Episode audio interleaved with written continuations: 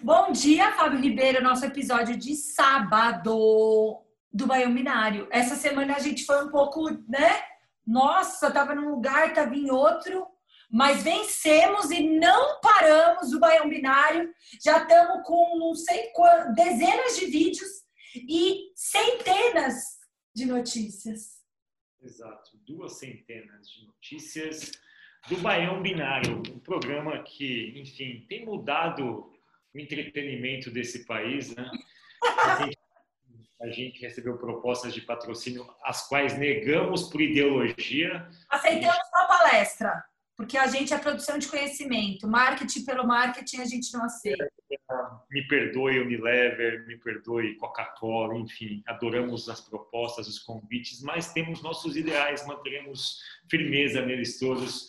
Comecemos aqui, uma reportagem do Financial Times que fala sobre, é, na verdade, reflete sobre hum. a dinâmica de trabalho da vida moderna, ou seja, mais uma das inúmeras reflexões que são feitas na pandemia. Esse artigo ele é muitíssimo recente, ele é de ontem, e ele fala sobre, enfim, pede para que a gente, ao analisar a vida corporativa, os hábitos de trabalho, as jornadas de trabalho atuais, que a gente olhe um pouco para trás na história. E aí, é, a, essa pessoa aqui, o James Susan, ele fez um estudo bem aprofundado, traduzido em português aqui, tá? Por três décadas tem um documentado a vida do povo. Ele pegou um povo nômade que chama Ju Roance do noroeste do Kalahari, na África, e ele meio que observa como esse pessoal, que ainda é, digamos, uma civilização quase que virgem, né, sem é, os impactos da vida moderna, como é que eles vivem. E de alguma forma, ao fazer isso, ele vai fazendo esses vínculos entre hoje e ontem para ver por que, que a gente trabalha tanto, mesmo contra os prognósticos de pensadores do passado.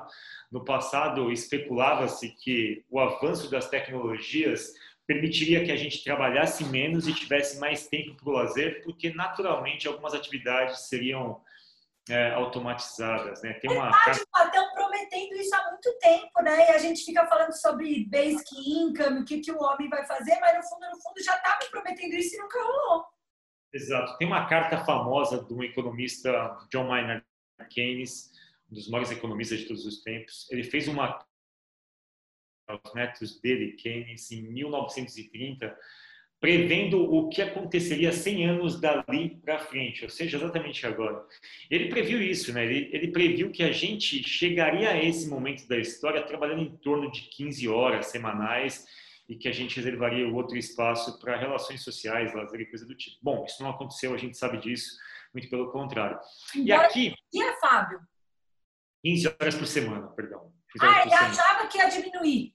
Ele achava que ia diminuir a gente chegaria a 15 horas por semana. E se você vê a evolução, em tese, em algum momento a gente parou. De...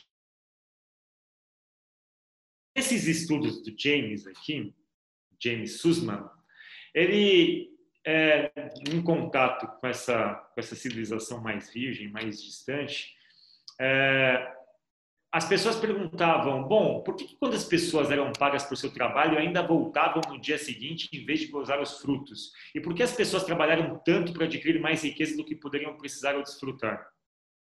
Essas são perguntas que essa civilização fazia, ou seja, por que, que vocês não usam o dinheiro que vocês ganham?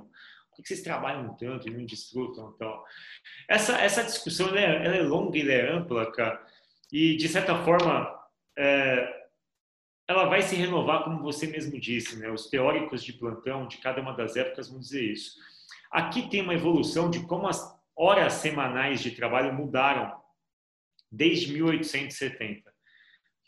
Aqui tem os gráficos da Suécia, Alemanha, França, Estados Unidos, Reino Unido e Austrália. É, homens trabalhavam ali em torno de homens e mulheres trabalhavam em torno de 70 horas semanais. 70 horas semanais é coisa pra cacete, hein? é muita coisa se a gente for para pensar, dá mais ou menos uma carga aí, usando só os dias da semana, dá praticamente, sei lá, 15 horas diárias de trabalho. Isso caiu e se estabilizou aqui em 40 horas semanais em todos os países, essa é a carga padrão, né? E aqui fala do Keynes, tal, que o Keynes preconizava que a gente trabalharia menos. Só que isso não tem acontecido, né, cara? E, de certa forma, ao não acontecer isso, a gente tem aqui um confronto entre a raça humana e os outros animais. Né? Os outros animais, de forma fundamental, eles só trabalham de forma intencional, que é o negócio que está escrito aqui. Ou seja, a gente gasta energia para comer, enfim, para conseguir o suficiente, a gente não acumula tanto. E os humanos, em contraste, têm um propósito de trabalhar geralmente para razões diferentes dessas. Pra a gente ter, né? Para, sei lá, contemplar anseios, se sentir útil. Sim. E eu fiquei refletindo pessoalmente, assim, é, nessas assim coletoras, caçadoras-coletoras, é, acumular ou monopolizar recursos era meio que motivo para você ser ridicularizado, assim. E eu fiquei pensando, de fato, né, até pensando na nossa dinâmica, na minha e na tua, assim, especialmente, o quanto a gente, eu acho que hoje eu trabalho, não precisa nem achar isso, é fato, eu trabalho muito mais do que eu trabalhava no passado, não é algo que eu me orgulho, assim. E eu fiquei refletindo o quanto desse trabalho é, é, trabalho mesmo, é uma coisa que eu faço porque preciso fazer, e o quanto dele é lazer, assim. Eu não sei, eu queria te ouvir. No meu caso, eu sou uma pessoa muito módica, vivo com pouco, moro sozinho, minhas roupas não são as melhores, como comidas baratas, não tenho muitas posses, enfim. Eu viveria com muito menos, eu não precisaria trabalhar tanto. E eu refleti, bom, por que, que você trabalha tanto, né? No meu caso especificamente, a resposta poderia ser uma resposta bastante bonitinha, ah, pelo prazer, claro.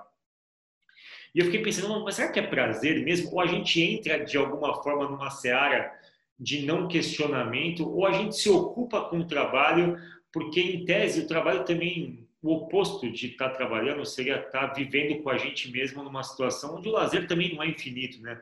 A gente teria que enfrentar situações reflexivas, discussões, é, discussões não, questões internas que nos levariam a, ao chamado tédio que a gente discutiu, ou seja, teriam outros questionamentos. Queria te ouvir um pouco, cara. Eu não sei, eu tenho pensado muito nesse, né? A turma tem falado de futuro do trabalho e tal, que lugar isso vai ocupar, né, na vida humana. Eu tenho uma sensação que o capitalismo criou essa necessidade, né, Fada, a gente se mostrar produtivo e acumular dinheiro é, a gente acaba perdendo um pouco a referência. E aí vou dar um exemplo. Eu conto sempre. Eu lembro quando eu comecei a trabalhar, eu comecei a trabalhar. Eu ganhava 600 reais para fazer pesquisa é, numa instituição, no Instituto Nacional de Pesquisas Espaciais.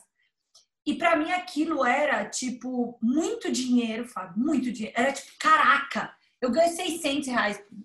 Eu trabalhava, tipo, feliz da vida. Cara, eu tô aprendendo é isso aí. Aí a vida vai passando e você vai problematizando, né? Tornando as coisas complexas. Você começa a pôr empecilho para tudo. É, e eu não sei se isso tem volta. Eu acho que a partir do momento que a gente é, rompe algumas barreiras, você acaba não conseguindo dar uns passos para trás, sabe? É, então, eu acho que a gente vai ter que pensar como é que vai ficar o futuro do trabalho no que diz respeito a como é que a gente está treinando a turma, o que, que a gente está dando como anseio, assim, sabe? Porque eu acho que uma vez você chegou lá, você não consegue voltar. Eu hoje fico ansiosa pensando que se não existisse a Mastertech, eu, eu ia morrer. Tipo, eu não ia conseguir não trabalhar. Tanto que até meu marido tira sarro, assim. Ai, tá bom, você vai conseguir ficar sem trabalhar? Eu falei, não eu não acho que eu um dia consiga ficar sem trabalhar. Porque eu me sinto produtiva, porque é uma área que eu gosto, porque é algo que me, me sustenta, assim, do ponto de vista emocional mesmo, e não necessariamente só financeiro, sabe, Fá? Se você tira esse pedaço, o que que sobra? O que, que você faz, sabe? Então, eu acho que a gente vai ter que refletir para talvez educar as nossas crianças de uma forma diferente, Fá. Não sei. Eu, desde pequena, crescia ouvindo que tinha que trabalhar, que tinha que fazer aquilo, que tinha que seguir um plano, sabe? Será que tem que seguir um plano? Será que tem que trabalhar? Será que tem que fazer, sabe? Não sei. Eu acho que o estereótipo do trabalho é muito forte, né? É um estereótipo muito, muito forte. Porque tava... e aí a gente divaga, né? Divagações. Ok, tenho tudo o que eu preciso do ponto de vista material a, a, organização da sociedade não me permitiria também, tipo, eu teria dificuldade de ocupar o meu dia com atividades de fruição, assim, de prazer, ou hedonistas, pura e simplesmente, ou nihilistas, sem questionar muito, só vive e tal, enfim, desfruta, lê. Eu não sei se é tão simples assim, é. sabe? A gente avalia as coisas de uma forma como se eu excluísse um fator da minha vida, todos os outros permanecessem constantes. Eu não sei, eu fico imaginando que para mim especificamente o estereótipo do trabalho criado, pelo menos no, no Ocidente, vai, não, não, sei exatamente outras culturas, não sei se é assim no Oriente também, tal. Mas no Ocidente parece que trabalhar é um fardo, né? Parece a palavra trabalho, até na língua portuguesa, ela significa algo custoso, né? Você tem ah. que trabalhar. Né? E especificamente isso talvez seja uma questão de ângulo da questão, de ângulo de como a gente observa isso. Eu, eu me divirto a maior parte do meu dia, assim. Eu me divirto lendo, eu me divirto fazendo pesquisa, eu me divirto nas relações com as outras pessoas, me estresso também, tenho momentos de tédio. Igual proporção. É, tem momentos, enfim, é, e não quer dizer que eu não aproveite isso. É, eu fico pensando o que, seria aproveitar a vida, porque você também não vive isolado, né? Para você aproveitar a vida, você precisa de outras pessoas para aproveitar junto. Do contrário, aproveitar a vida sozinho me pareceria um pouco psicopático, assim. É. Mas, enfim, eu, eu, acho que essa questão é uma questão velha, mal formulada e que ela não cabe mais na dinâmica atual. Mas, enfim, é uma questão que a gente fala dela. Mas é contra os prognósticos, né, Fá? Eu nunca tinha me atentado que a gente fica romantizando, né? Lá na Suíça, por exemplo, fui num evento da ONU uma vez e o tema do evento quase tudo acabava em Basic Inca e ocupar a cabeça das pessoas para elas não pirarem, porque elas iam cada vez mais ter tempo livre e elas iam ter que voltar a desfrutar dos, para, dos prazeres. Só que, bem ou mal, agora refletindo, essa discussão já vem sendo arrastada há anos e nada mudou. A gente continua trabalhando oito horas por dia, tendo dificuldade, sabe? Então, talvez a gente. É... Uma falsa dicotomia, eu acho que é uma discussão, enfim Agora, tem uma coisa que me preocupa, assim, que é, que é nessa, nessa parte onde a gente está na a Gallup fez uma pesquisa sobre a vida profissional em 155 países que publicou em 2017. Segundo essa pesquisa, apenas um, um em cada 10 europeus ocidentais se, descreveu como engajado em seus empregos. Um em cada 10, 10% só. E colocou, isso talvez não seja surpreendente. Afinal, em outra pesquisa conduzida pelo YouGov em 2015, 37% dos trabalhadores adultos britânicos disseram que seus empregos não estavam fazendo nenhuma contribuição significativa para o mundo. Uh, eu fico pensando, aqui acho que a questão é um pouco diferente. Não se questiona o trabalho, se questiona a ausência de razão do trabalho, que é uma outra discussão completamente diferente. Aqui eu concordo um pouco mais. Eu fico imaginando, sabe, sei lá, tem, eu acho que esse número é até baixo, esse 37%, acho que talvez precisa até ser maior. Mas uma coisa é o trabalho em si, outra coisa é o propósito. Só que o propósito do trabalho está vinculado à dinâmica da sociedade também. Né? Se o trabalho ele não é engajador e se você acha que seu trabalho não contribui para o mundo, é porque a gente construiu um mundo com valores que de alguma forma são frontais aos significados que a gente entendia que ele deveria ter. Então, se o mundo é baseado em consumo e o mundo atual ele é baseado no consumo mesmo, né? É, o, a economia de terceiro setor, a economia, enfim, de carinho, a economia de cuidados, ela não é tão representativa assim. O que a gente vê hoje é a economia de modelos digitais que estão sempre negociando e transacionando alguma coisa, não necessariamente elas são coisas edificantes assim. Então aqui na minha, na minha questão, você percebe como essa discussão é elíptica? A gente não está questionando o trabalho, a gente está questionando que a gente trabalha para coisas que não fazem sentido. Só que aí a gente está questionando a sociedade que a gente montou. Que é outra questão, entendeu? E não remunera, por exemplo, e aí eu, de novo, é o livro que eu acho que foi o livro que eu mais citei no Banho Binário. Caliban é a bruxa, Fábio. A gente remunera trabalhos e outros não. Trabalhos, por exemplo, como ser mãe, como é, é, cuidar de, de, dos seus pais. A gente não remunerou esse tipo de trabalho porque ele não é economicamente ativo, mas ele reverbera para a sociedade muito mais, certo?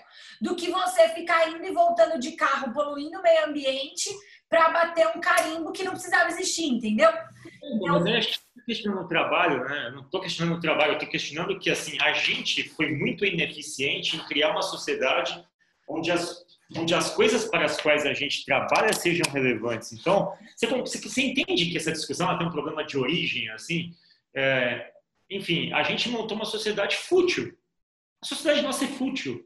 A gente vive num mundo completamente fútil. De fato, tem muitas coisas desnecessárias. Então, é, é difícil você achar significado nisso. E aí você, por escala, vai combinando outras coisas. Então, no final das contas, eu acho que a gente criou uma engenharia social fútil.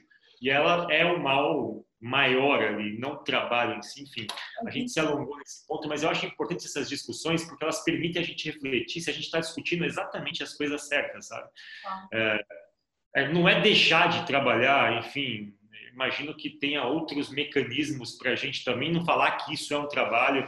Isso é vida, né? É a vida. A gente poderia viver com menos esforço? Claro que poderia.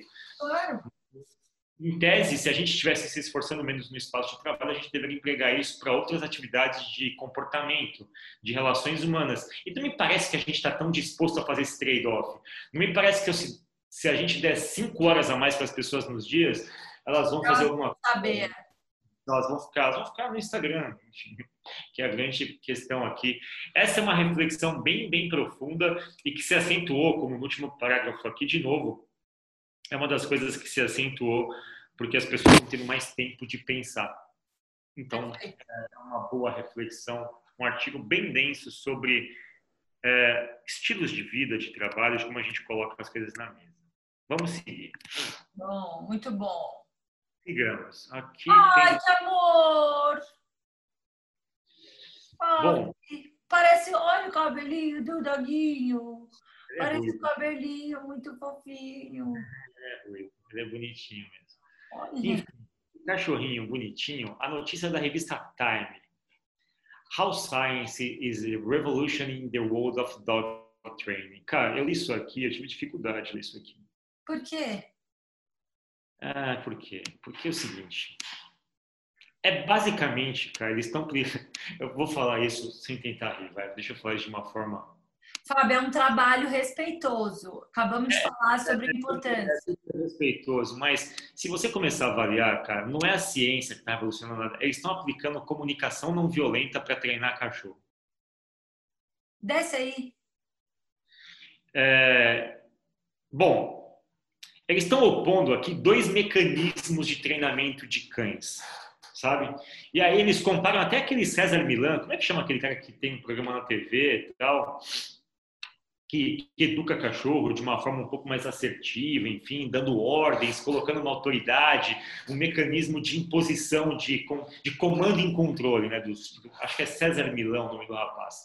Aqui eles estão indo para uma linha que as pessoas, de alguma forma, elas precisam submeter os cães nesse período inicial crítico de 8 a 20 semanas a um maior conjunto de pessoas possíveis, assim, para que esse cão ele desenvolva para que ele se acostume com pessoas com e sem chapéu, com e sem óculos, altos e baixos, velhos e, e novos, é, enfim, de todas as matizes e diferenças, para que os cachorros não estranhem algumas pessoas e não passem a latir para qualquer tipo de estereótipo com o qual eles não estão acostumados. Então, é meio que aumentar o convívio social do cão numa faixa de vida onde ele assimila aquela informação e passa a achar aquilo normal.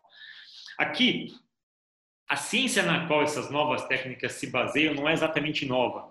Está enraizada na teoria do aprendizado e do condicionamento operante, que envolve reforço positivo, ao invés do reforço negativo, a retirada. Também inclui o outro lado, punição positiva ou negativa. Uma breve cartilha. Acariciar a cabeça de um cachorro para buscar o jornal é um reforço positivo, porque você está realizando uma ação para encorajar um comportamento. Repreender um cachorro para impedir um comportamento é uma posição positiva, porque é uma ação para desencorajar o comportamento. Enfim, basicamente, se você traz isso para a dinâmica humana, é o que a gente está observando nas culturas ágeis de feedback, é a comunicação não violenta, é você de alguma forma ser enfático e assertivo, mas também ser intencional. Enfim, tudo isso que a gente está vendo que estão fazendo com cachorros, basicamente é o que a gente está fazendo com seres humanos nas empresas. A gente está usando as mesmas técnicas. Quando eu vi como a ciência está revolucionando, no final, o que se está aplicando nos cachorros é meio que a diluição do comando, da autoridade, é você, de alguma forma, ter uma conexão baseada em comportamento um pouquinho mais, enfim, sentimental. E esse debate, cara, é o que está. Enfim, quando eu li isso, eu falei, cara, estão aplicando técnicas de comunicação não violenta para cães. É, que louco, Fábio. Olha aqui, ó. Os centros do mundo estão desaparecendo. E o campo de reforço positivo está crescendo mais rápido. Centenas de treinadores participam do Clicker Expos, um evento anual organizado em várias cidades por uma das instituições, blá, blá, blá, blá, blá, blá. Ou seja, cara, a gente... Ai, doguinhos! É, os cães são espertos e podem ler essa insegurança. Isso faz questionar sua fé no treinador ou seja, no gestor. Em alguns casos, decidir quem sabe mais. Criar um bom cão pastor é construir confiança entre o cão e o condutor, como funcionário e o seu líder. Isso requer alguma correção. Um ei, quando o cão vai para a esquerda em vez de para a direita, ou seja, um feedback numa retrospectiva, às vezes, mas o mais importante é a confiança, tanto no cão quanto no condutor. Antigamente, os cães pastores, cães pastores eram ensinados à torta direito com coerção física. Agora eles recebem orientação suficiente o caminho certo por si próprios. Ou seja, é a mesma recomendação que faz no ágil. Não dê ordens. Ao invés de dar ordem, diga o que tem que fazer, que eles vão te surpreender com as respostas. Mesma coisa. Perguntas. Estamos tentando obter um animal que pensa por si. Um bom cão pastor pensa que sabe melhor do que você. Seu trabalho é ensiná-lo que vale a pena ouvir. Cara, estou errado ou isso aqui estamos levando coisas do meio corporativo para o meio canino? Vou falar uma coisa que talvez soe bizarro, mas, cara, para mim é biologia, Fábio. O cérebro, obviamente, é diferente de um cachorro e de um humano, mas ainda assim a gente é visceral. O, o, o homem, né, o homem enquanto ser humano, nas relações, ele ainda é muito princípio vital, sabe? Ele ainda responde a hormônio, responde a reação, ato falho. Então, para mim é, é a mesma coisa, assim, porque a gente vira meio, meio cachorro. quando é coerci... né? quando precisa se posicionar, eu acho que o ato falho dos humanos se assemelha muito com esse ato falho do cachorro, que possivelmente com o andar da carruagem, o cachorro ele é muito menos racional do que a gente, no que diz respeito a imaginar e racionalizar. Por isso ele aprende tão mais rápido, né? Porque a gente tem que. A gente racionaliza muito, né? Mas o ato falho eu acho que se assemelha muito, eu acho que você está certo. Quanto tempo você acha que a gente vai ter uma escola para cães que use Scrum, métodos ágeis? Eu, vamos começar a escola, Fábio, eu faço. Eu faço escola. Já pensou em Scrum com Legos, Fábio, com cachorro? Monta a sua caminha. Vamos lá. Todos os elementos estão aqui. Vamos lá, revista Time ainda, eu fiquei na Time hoje. É, aqui a Time inteligência artificial. Inteligência artificial pode ajudar a América nos seus problemas com problemas mentais, crises mentais. E aqui eu vi que é um terreno pantanoso, tal, sabe? Uma coisa meio esquisita. É, e aqui já, já se recomenda. Alguém foi no Cabana Burger hoje, hein? É, não sei quem. seu anúncio? Aqui especificamente diz respeito a, ao uso de inteligência artificial por psicólogos. Eu achei meio perigoso isso, porque eles estão meio que entendendo que é possível e aí eles fazem um teste e aí tecnicamente né, com testes de, de, experiências antigas, tentando replicar o que oh, essa aí foi foda, Fá. Olha, estudos mostram que o algoritmo de aprendizado de máquina treinada é capaz de diferenciar com mais precisão cartas de suicídio reais e falsas. Porra, Fábio. É, porque talvez a máquina, enfim... Ela elimine... processa muito mais do que o médico. O médico não consegue ler milhares de cartas. É, estatística, exato. Estatística é, é a amostra, Fábio. É. É, enfim, eles fizeram exatamente isso que você está falando, testaram esse aplicativo com, enfim, várias pessoas especificamente, e o quanto que as máquinas, enquanto que esses programas poderiam ajudar os psicólogos a fazer gesto, análise de gesto, enfim, coisas do tipo. Eu, eu achei, enfim, não sei, eu tenho um pouco de, eu, eu acho que tem alguns limites, assim, algumas relações que se pretendem pessoais. É, a questão não é se, se ajuda eu acho que ajuda. A questão é se a gente tem que usar mesmo, sabe? A questão não é que a máquina faz isso melhor que a gente. A questão é por que a gente não consegue fazer disso uma relação tipicamente humana e social. A minha questão é que, putz, tem várias coisas que as máquinas vão fazer melhor do que eu, sei lá, no meu dia a dia. Mas até aí, se a gente começa a recorrer à máquina para tudo, qual a, qual a noção da nossa existência, né? Para que, que a gente está aqui exatamente? Então, assim, é sempre utilitarista a questão, é sempre ser melhor e mais rápido, porque a inteligência artificial, vamos ser bem realistas, assim, ela vai ser muito melhor do que a gente em quase tudo, efetivamente. Mas isso tem que ser o tom, é o melhor, é o mais rápido, é o mais produtivo. Tá bom, dentro de uma linha de montagem de automóvel faz sentido. É, para analisar dados em larga escala faz sentido, para processar, enfim, qualquer, para uma série de coisas mas para isso aqui, para uma relação que se pressupõe uma análise paciente-médico que não envolve tecnologia, que é uma relação de emoções, de sentimentos, será que também faz sentido? Mas por mais que seja útil, a gente tem que cruzar essa fronteira. A minha questão é essa, sabe? Não sei o que você pensa disso. Eu, eu, eu acho que não é porque é melhor e aí eu volto na discussão do trabalho. Talvez a gente tenha que enquadrar o melhor nesse aspecto aqui. O que, que quer dizer o melhor nesse aspecto, sabe? Eu, sendo bem sincera, Fá, eu sou, sou pró-tecnologia enquanto suporte para a decisão humana e não como supressão. Simplesmente, Fá, porque um homem, né, tipo, um ser humano não vai conseguir ler e analisar o número de dados que uma máquina analisa sem viés, né, a não ser o viés já, já presente naquela amostra. Então, eu sou a favor de decisões nuas e cruas, como tirar diagnóstico, reconhecer padrão de fala, reconhecer é, alguns padrões de comportamento, isso eu acho que a máquina pode suportar a gente. A dificuldade é a gente conseguir treinar os humanos para reconhecer isso enquanto um suporte, não como uma verdade. Já conversou sobre isso em outros baiões, né? Quando o Waze vai lá e põe o caminho, a gente nem questiona. Já acredita que aquele é o melhor do mundo porque foi um algoritmo que fez. Então a gente tem que, acho que tentar parar de romantizar o que é essa inteligência artificial e começar a falar sobre estatística. Então, não é que a máquina é melhor do que você. Se você, humano, conseguisse internalizar, indexar milhões de cartas de suicídio, obviamente você ia conseguir ter um bom resultado. Mas o lance é que você não consegue fazer isso. Então, acho que o que, o, o que barra, assim, o que me dá uma certa insegurança é que a gente não está se preocupando em ensinar para as pessoas o que, que é isso. Não é mágica, é estatística. É óbvio que a inteligência artificial vai acertar mais do que você. É óbvio. Ô, cara, mas eu sou, enfim, eu sou um, um evolucionista na, na acepção da palavra, assim. Hum eu acho que eu, eu aceito o sofrimento como uma forma de evolução da espécie, sabe assim? Eu não sei se a gente está suprimindo a dor, sabe, em tudo que a gente faz. Ah, entendi.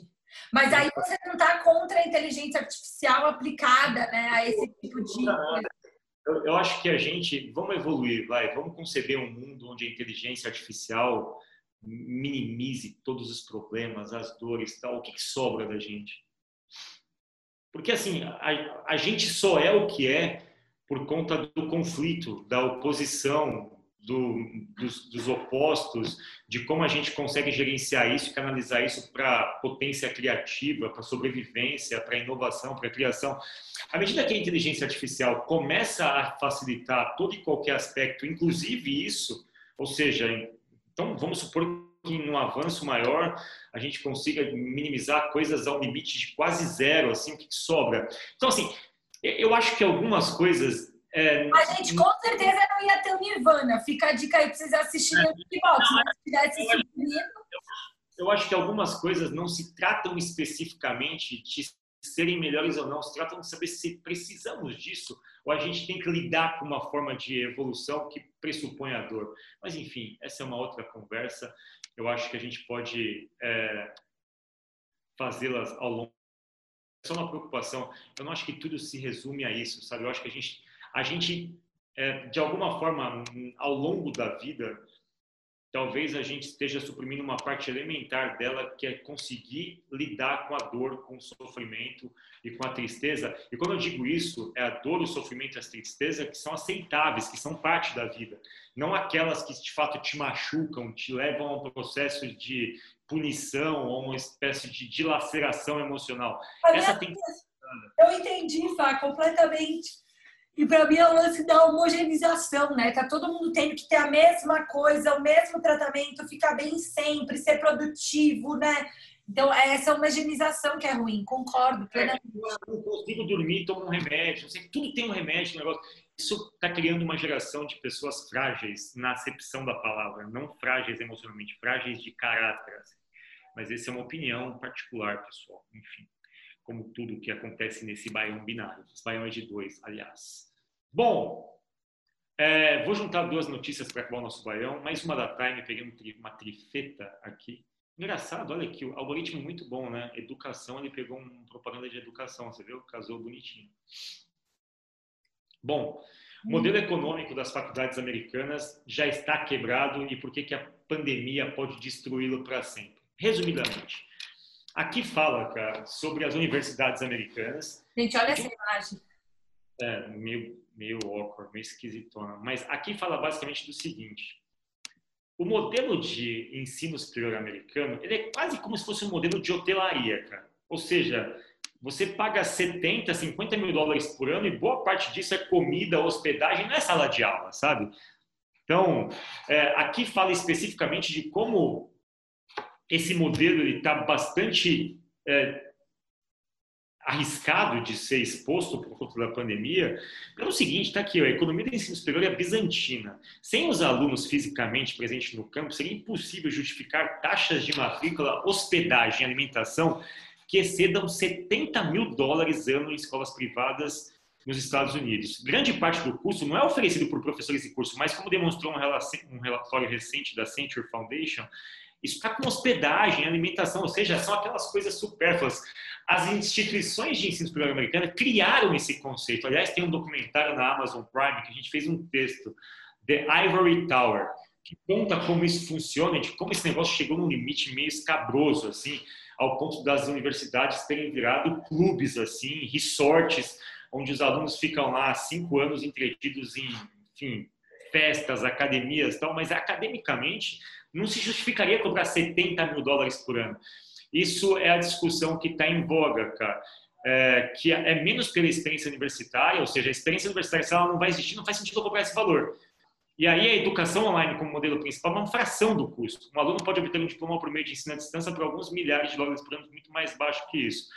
Para centenas de faculdades universitárias de quatro anos, o modelo depende da vida residencial. E todos os sinos, blá, blá, blá, tal. As taxas online nunca podem preencher a lacuna. Tornar-se virtual é uma solução pedagógica parcial, mas há uma série de problemas econômicos que a maioria das escolas ainda não é capaz de enfrentar.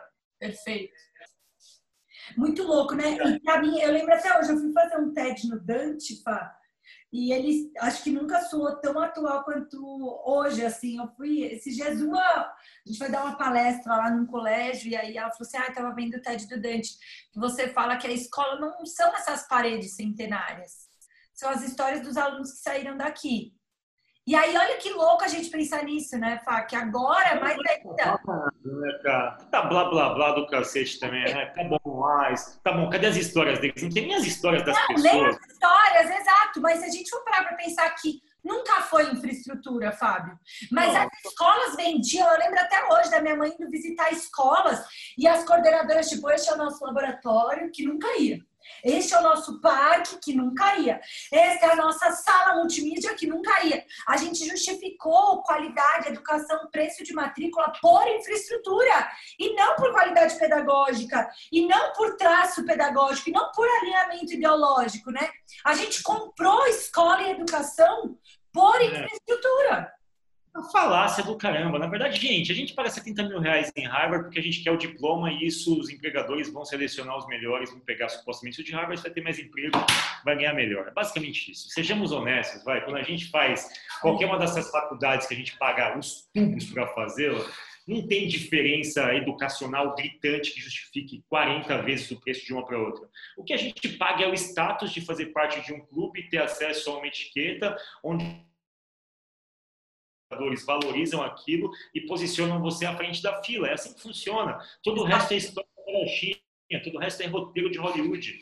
Não tem justificativa para isso, sabe? Quantas vezes eu já me deparei com alunos de Harvard, de Stanford, de IBMEC, que no um a um ali não tem muito mais do que a gente. Então, convenhamos, as pessoas pagam isso porque elas pagam os status. Então, no final elas pagam contas... networking, elas pagam conhecer as pessoas, ter aula com o professor XYZ, que não necessariamente é o melhor professor, mas tem um currículo. Exatamente. Sim, é isso. E no, no final das contas, é isso. O modelo é esse. Frigir dos ovos, como diria minha mãe, no frigir dos ovos, é isso. É, se alguém quiser debater esse assunto de uma outra forma, manda um e-mail aí, porque eu acho que é isso mesmo. A gente paga porque a gente sabe porque a gente está pagando. A gente só se engana para facilitar o caminho nos quatro anos. Ah, não, mas aqui tem isso, tem aquilo, tem as histórias dos antepassados. Ah, ok.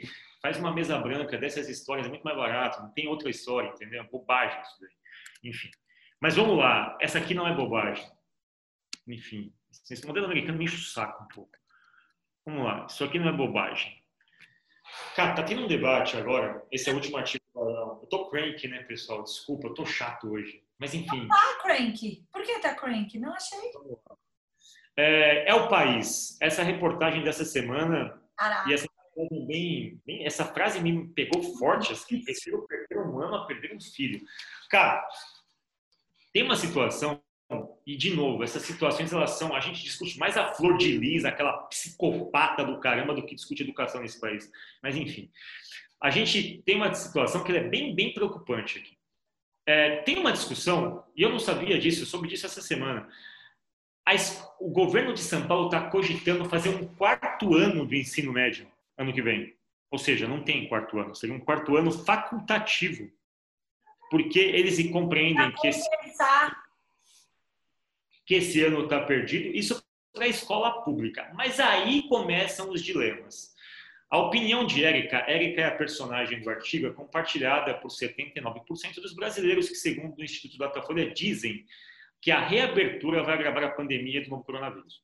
A discussão sobre o retorno às aulas presenciais em meio a índice ainda alto vem ocorrendo no mundo inteiro. Envolve pais sobrecarregados, escolas particulares falindo, professores apreensivos, estudantes ansiosos, governos, tal, tal, tal. Ok.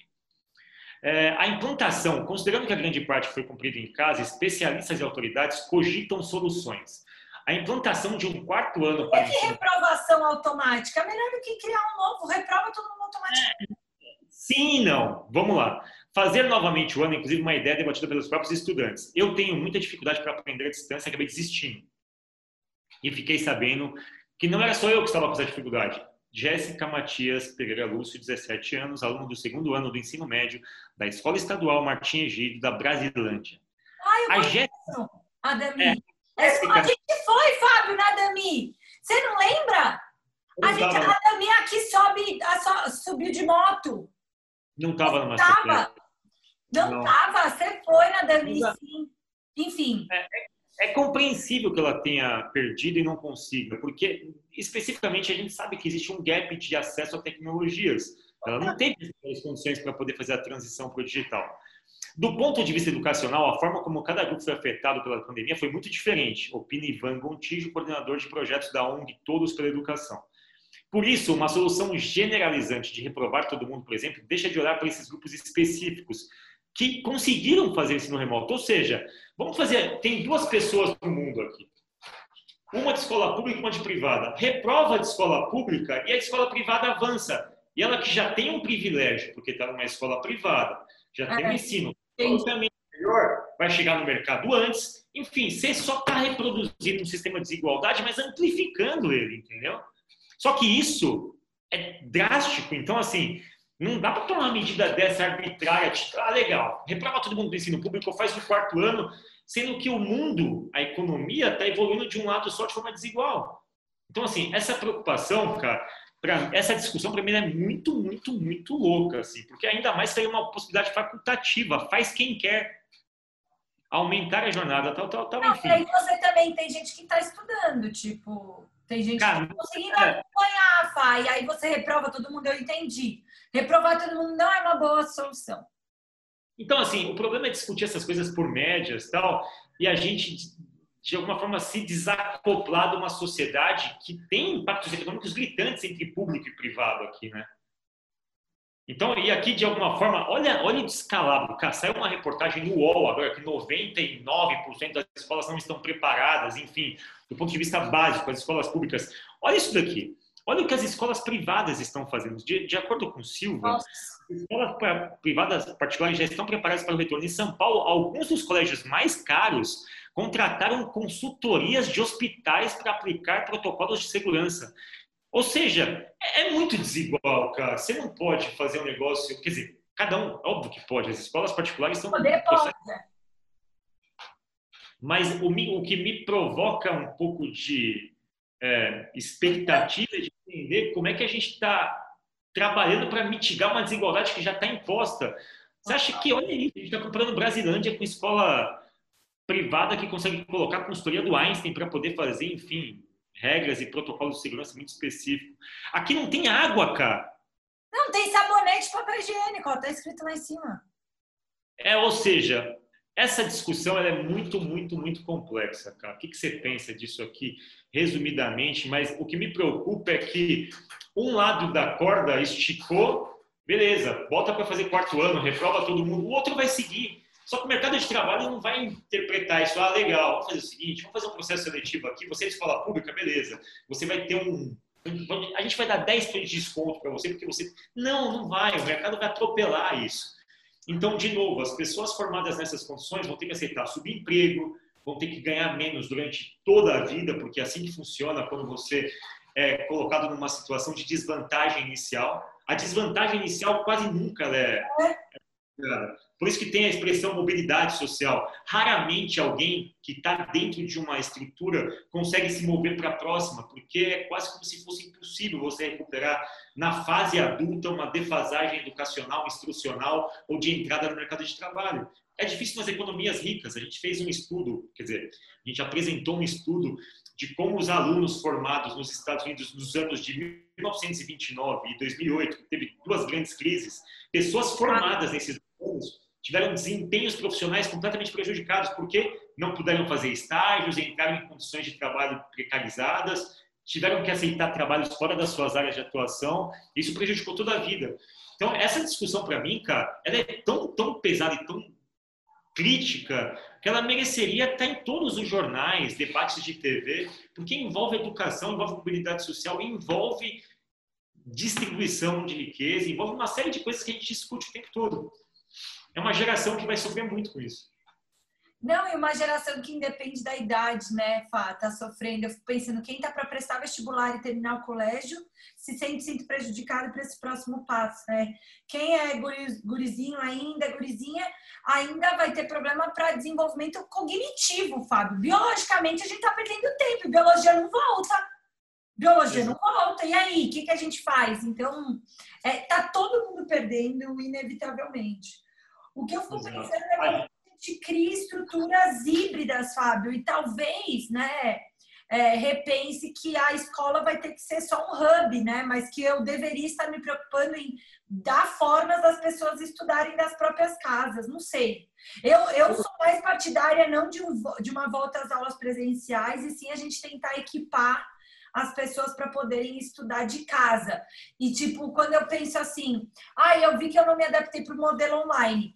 Isso não é um modelo online. Tipo, isso é outra coisa. Você tá tendo que dar uma aula pelo celular, travando, péssima, de um professor que não foi treinado. Isso não é uma aula online. Não é que você não se adaptou ao mundo online, entende, Fá?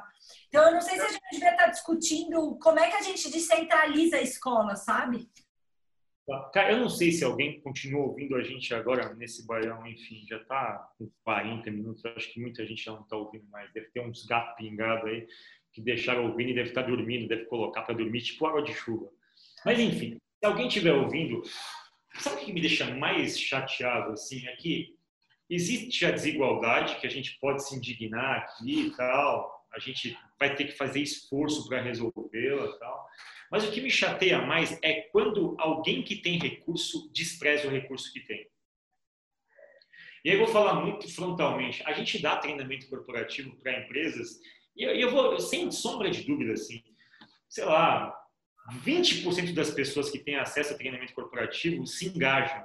As 80% nem abre a câmera. Ou seja, a gente está discutindo aqui uma situação de escola que não tem sabonete, tal, tal, tal, está discutindo.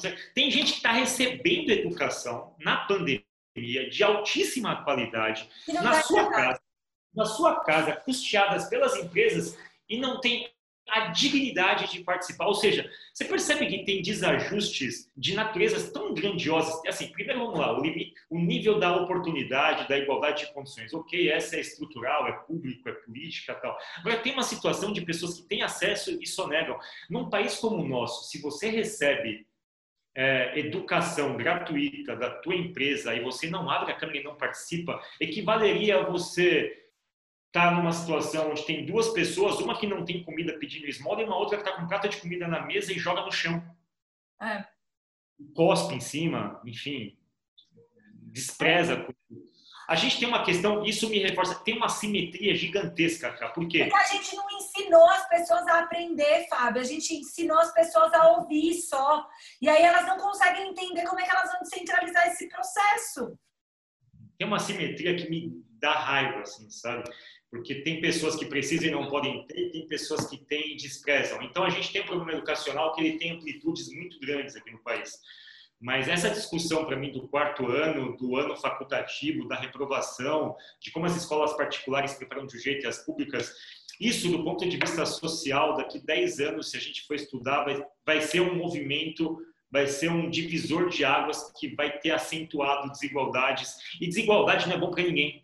Com desigualdade, a economia perde, a economia não gira, com desigualdade, o fosso aumenta, com desigualdade, você não consegue contratar mão de obra qualificada, com desigualdade, os extremos ficam mais delineados, com desigualdade, não tem nada que se sustente, entendeu? É burra, a desigualdade é burra, no final das contas.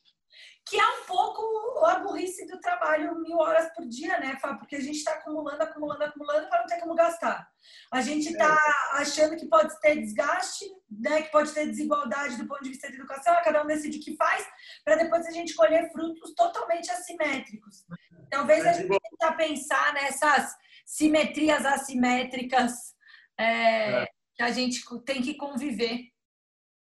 Bom, um episódio que teve de tudo, teve até cachorro, enfim, é, um episódio desigual, digamos assim. Marcão, um bom trabalho para você para editar. É, eu estive cranky na parte final, estive bastante zangadinho, porque o episódio do Baião para a gente refletir. Precisamos refletir sobre tudo, refletir sobre se, o que, que é esse enquadramento de trabalho que a gente se sente culpado tal. Será que é isso mesmo? O enquadramento é no trabalho, é na sociedade fútil que a gente montou, refletir sobre a forma como os cães são treinados como um reflexo de levar para a vida é, canina aspectos de controle de comando ressignificados na, nas técnicas de gestão, falar sobre inteligência artificial, se a gente deveria de fato melhorar tudo ou deveria aceitar alguma parcela de dor, de tristeza e de imperfeição na vida, sobretudo nas relações humanas. E falamos de modelos educacionais completamente díspares. O americano, onde a preocupação é como é que eu vou justificar cobrar 70 mil dólares por ano, e o brasileiro, que a gente não tem sabão em sabonete para É isso, um episódio sobre desigualdade, sobre pêndulos. Pêndulos, boa. Gostei, boa. Fábio. Não achei que você estava cranky, nada cranky. Não. Ainda mais um episódio de sábado ensolarado que teremos esse final de semana, tem que equilibrar tem que ser pendular, tem que. Tem que... então tem bastante coisa legal aí, tem bastante artigo interessante. Como é a tônica do nosso baião? Cultura em formato de discussão. Eba! Um beijo, Fábio. Bom dia, bom sábado, bom final de semana, até terça. Até mais.